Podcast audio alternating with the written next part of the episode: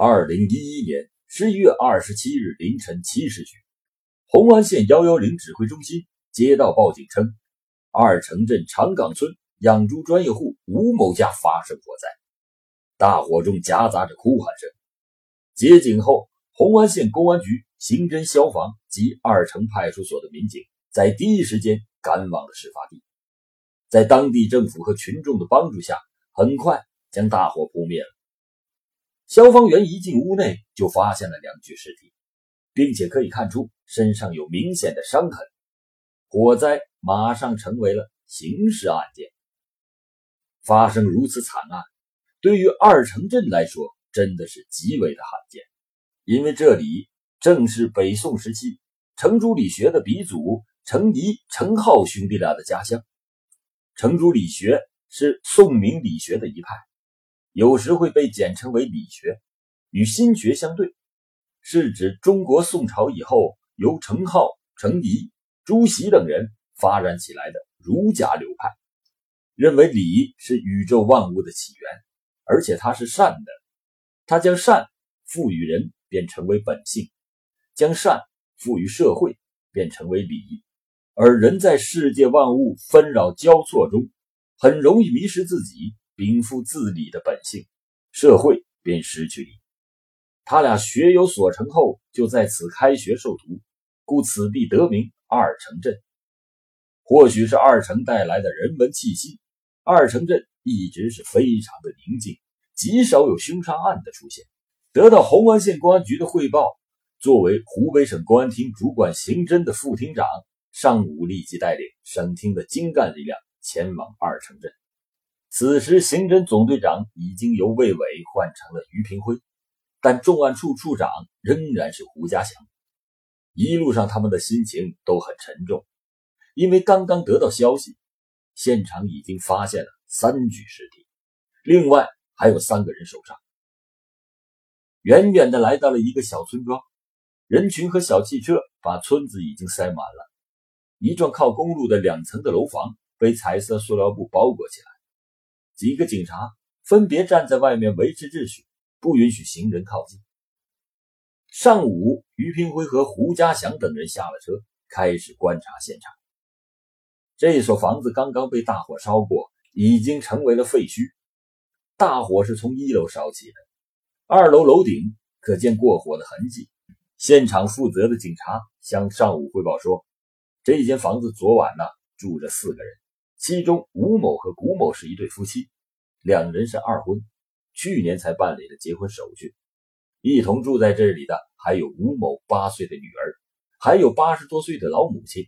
今天早晨，住在二楼的吴某女儿发现了屋外起火，被逼无奈之下，她只能选择跳窗逃生，结果摔伤了腿。她强忍着剧痛跑到邻居家求助，而就在吴某女儿跳窗前不久。吴某的妹夫来到了这里。吴某是养猪专业户，而他的妹夫是养殖场一名工人。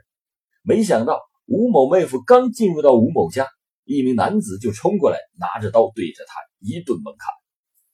吴某妹夫受伤后连忙跑了出去，并且打电话报警。然后就在他报警之后，整个房屋突然燃起了熊熊大火。他又连忙拨打火警电话。除了跳窗的小女孩，吴某八十多岁的老母也被大火产生的浓烟熏倒在地。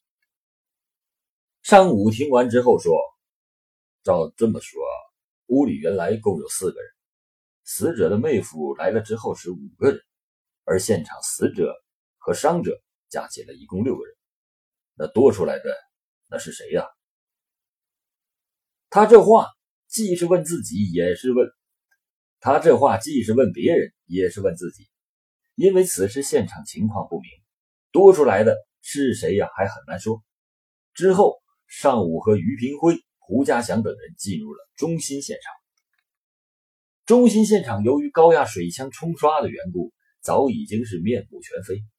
倒在一楼堂屋的是两具尸体，从表面情况上来看，两个人都是死于利器的砍劈之下。在一楼楼梯附近有个卫生间，卫生间门口则有另一具面目全非的尸体。而从现场初步观察来看，尸体上并没有明显的伤痕，但并不排除有其他隐秘的伤口，因为这具尸体是从灰烬中清理出来的，身上还有不少的覆盖物。除此之外，一楼现场居然还发现了一个空的汽油壶，这件东西引起了现场所有侦查员的兴趣。确实，根据吴某妹夫的描述，他逃离屋子后很快就燃起了大火，因此现场肯定有强力的助燃剂。现在看来，就是这油壶里的汽油。很明显，是凶手杀人后企图纵火毁灭证据。而对二楼的勘查则相对简单。除了有很多地方过火之外，并没有打斗的痕迹。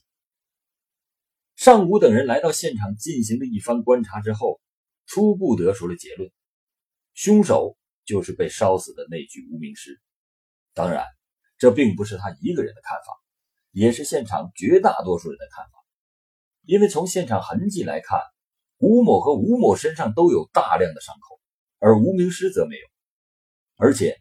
从无名尸所在的地方到空气油壶之间没有其他障碍物，地上却有汽油流淌并焚烧的痕迹，这表明可能是无名尸将汽油泼洒在全身之后再点火自燃。由于他耐受不了烈火的高温，这才向楼梯间附近的卫生间走去，但没走几步就已经倒在了地上。当然，这只是推理，要想验证的话，还需要搞清楚无名尸的身份。而此时，无名尸已经被采集了检材，拿去化验 DNA 了。不久，消息传来，经过排查，确定无名尸名字叫郑远文，四十一岁，重庆市巫山县大昌镇民寨村九组人。通过伤者和附近群众的反映，这个郑远文常年在武汉务工，务工期间与古某结识，并且产生了感情。但当他向古某求婚时，古某却拒绝了他，这让他非常的痛苦。于是两个人就发生了矛盾。而古某为了摆脱郑远文，干脆就离开了武汉。而之后，侦查员对郑远文家人以及朋友的走访也证明，郑远文有重大的作案嫌疑。警方推断案情大体如下：郑远文没有想到的是，由于他向古某求婚不成。吴某却成功的和古某结婚了，并且定居红安，这让极端的郑远文是非常的愤怒，决心报复。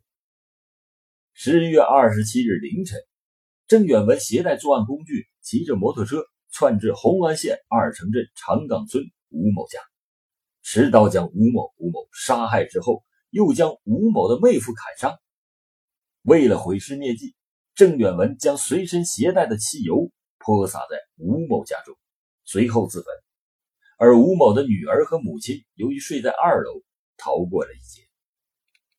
之后，DNA 的结果也证明了警方的推断，死者就是郑元文。案件至此告破。然而，尚武和胡家祥却是一脸沉重，他们望着红安上新集方向，眼中闪着幽幽的火光。确实。三年多了，红安八尸案始终没有获得新的线索。虽然在每次湖北省的疑难命案分析会上，他都会被提及。虽然红安县公安局和黄冈市公安局始终没有放弃对案件的追查，但他仍然仿佛像三年前一样，没有丝毫告破的迹象。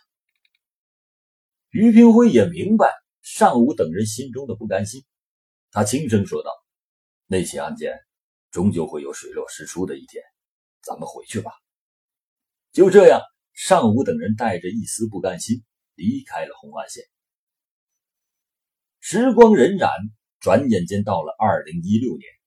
这一年，公安局刑侦局开展了改革开放以来疑难命案攻坚行动，而沉寂了八年之久的红安八尸案也被列入了公安部刑侦局划定的九起命案之中。当年，距首案已经二十八年的白银案就有了好消息，犯罪嫌疑人高成勇被缉拿归案。之后，凯里两案、绛县三姐妹被害案和贵阳花溪系列残害妇女案都被侦破，深圳系列剥脸皮案件也取得了突破。但红安八十案却始终没有取得进展，原因还是一样，现场痕迹太少，缺乏有力的抓手，DNA 和指纹都没有，光有鞋印实在是难以去寻找凶手。因此，在其他案件纷纷告破的同时，红安八十案再次冷了。直到二零一八年四月的一天，一个人走进了红安县的公安局。红安八十案是非常有分量的一起悬案，但由于凶手在现场留下的线索非常少，因此在长达十年的时间里，警方是一筹莫展。虽然有很多优秀的刑警参与到破案当中，但巧妇难为无米之炊，才一直挂到了今年。就在我播讲红安八十案的期间，根据可靠消息，红安八十案确实已经获得了重大的突破，全案告破在即，只是由于种种原因还没有向社会公布。因此，十大悬案之红安八十案就讲到这里，等具体案情公布后，我再向大家讲述。谢谢大家对老欧和原文作者方子敬先生的长久支持。连载告一段落，案件尚在侦破，悬案至今仍在，真凶即将登场。敬请关注老欧讲大案，收听更多你不知道的共和国血案。